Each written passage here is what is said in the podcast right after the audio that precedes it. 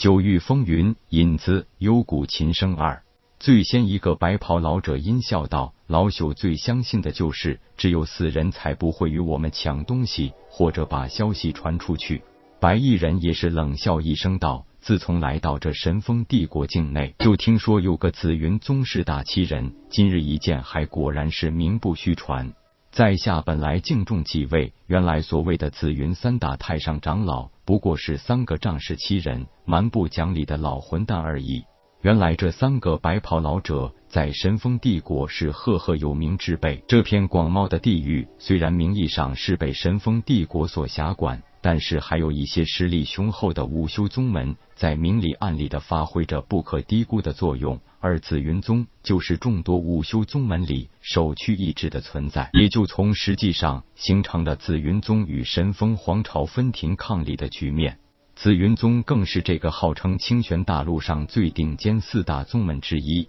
而眼下这三大太上长老。就是紫云宗宗主林飘摇的三个师叔，虽然看上去也就是六十多岁的模样，其实都是活了近百岁的老怪物。三人分别是二师兄江东来、三师弟何清、四师的何奇。这何清何奇还是一对亲兄弟。三人乃是紫云宗太上长老，不但是整个神风帝国境内顶尖的武道高手。更是第一流的阵道大师，被白衣人一阵奚落，三人顿时恼羞成怒，何其当先出手，并且是一出手就使出了自己的宗门绝技紫云手。说起这紫云宗最厉害的武技，也就是数这紫云手了。紫云宗能以紫云为名，自然是紫云手有其十分独特的地方。这紫云手还是数千年前紫云宗祖师爷关山中紫气云雾缭绕而创。虽然名字秀雅，但是威力惊人。紫云宗被称为神风帝国第一宗门，很大程度上有赖于这紫云手。虽然看上去这个白衣人满头如雪银发，但年龄一定不会很大。虽然看他的速度不在自己之下，修为却也不一定会比自己高出很多。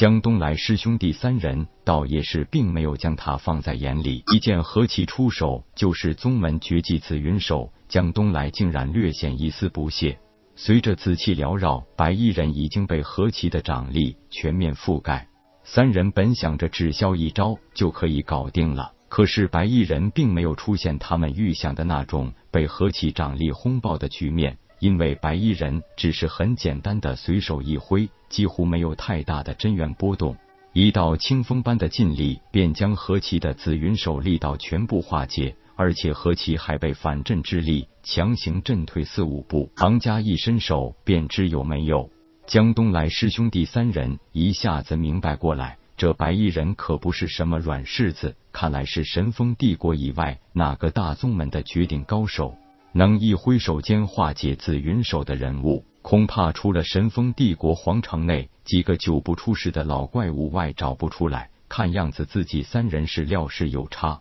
白衣人淡淡一哼道：“一出手就是杀招，看来你们是存心置我于死地呀！你我无冤无仇，竟然痛下杀手，可谓是其心可诛呀！不过我已经多年没有开过杀戒，就不跟你们一般见识了。”但是我本来无心什么九幽魔琴，既然你们苦苦相逼，那我就取了这九幽魔琴，就当是留这个玩物，也许见到什么对心的小友啥的，给一个见面礼了。说完，忽然整个人一下子不见了，竟然凭空消失在三人的眼前。面对当今帝国三个顶尖强者的三角合围，可以一下子凭空消失，这让江东来嘴巴张的简直能塞进去自己的一个拳头。三人明白了，对方修为要高过自己很多，财宝动人心，更何况九幽魔琴又是让三人守候多时，又浪费了很大精力的，所以师兄弟三人十分默契的互看一眼，立即向九幽魔琴所在山峰飞奔而去。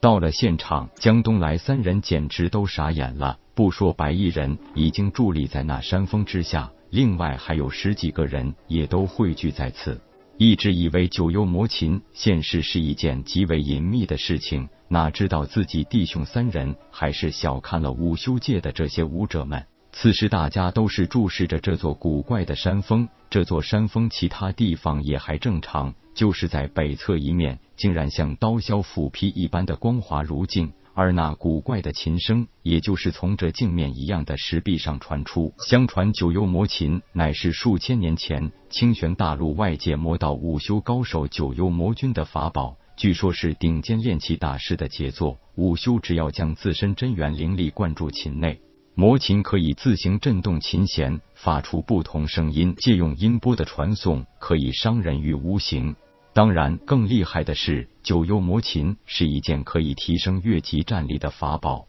自从九幽魔君陨落后，九幽魔琴便下落不明，不知道为何会出现在翠幽山脉，更不知为何会藏没于山峰石壁之内。就在大家注视石壁这个功夫，石壁上再次出现了琴声。不过这一次的声音不再是忧伤沉寂，而是清脆欢快的节奏。江东来等人已经守候观察了很久，这处石壁被一道十分厉害复杂的法阵封印着，以他们三人之力根本无力破阵，也就没办法取出九幽魔琴。不过，这魔琴很有规律的，每九天夜半子时奏响一曲，之后便沉寂，九天后再次弹奏相同的曲子。今夜却是意外，怎么响起第二回了？且曲调也变得欢快起来。难道这魔琴知道自己要重见天日了？看看人群的反应，显然这些人也早就知道其中缘由，只是他们一直在暗中，自己三兄弟还蒙在鼓里罢了。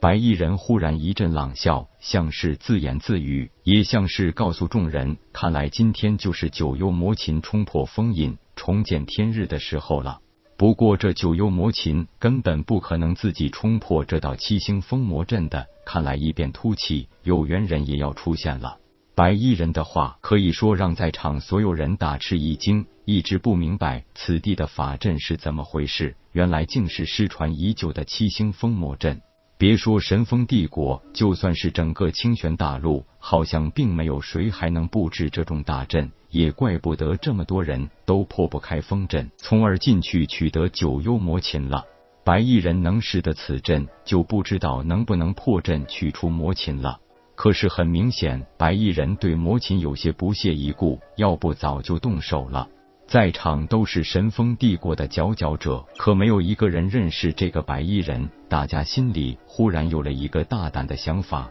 此人不是清玄大陆的，很可能来自那底蕴更加丰富的界外大陆。江东来三人此时甚至开始后悔，得罪这样一个人物绝对不是好事情。果刚才不和他发生冲突，也许有机会让他帮忙取得九幽魔琴。可是世上就根本没有卖后悔药的。众人的心思也就是飞快的转了一转，就在白衣人的话音刚落不久，忽然异变突起，